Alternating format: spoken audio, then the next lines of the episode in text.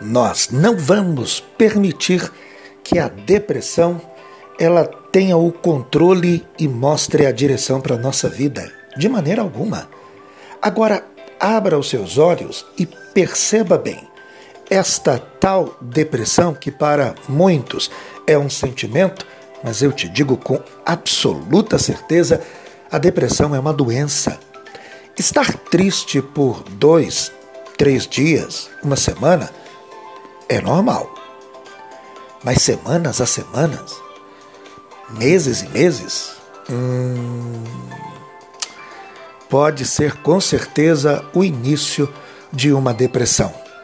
Nesta depressão, tudo é muito, muito, muito intenso. Ou você tem falta de apetite, ou tem uma fome avassaladora. A insônia chega ou o sono intenso, quer dormir o dia todo.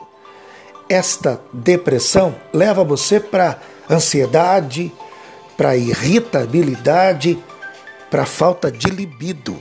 Hum... Depressão nunca foi só um sentimento.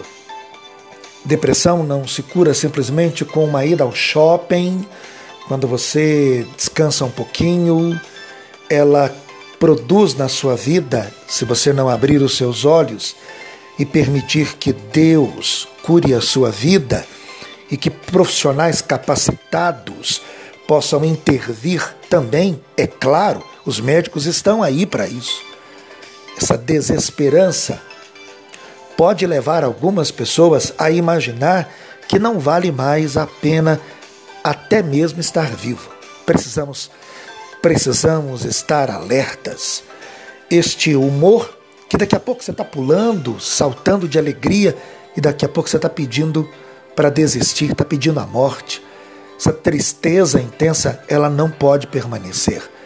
O colorido da vida, a intensidade da vida, o nascer do sol, o brilho de o rosto de uma criança, tantas coisas lindas que para quem está com depressão é tudo preto e branco.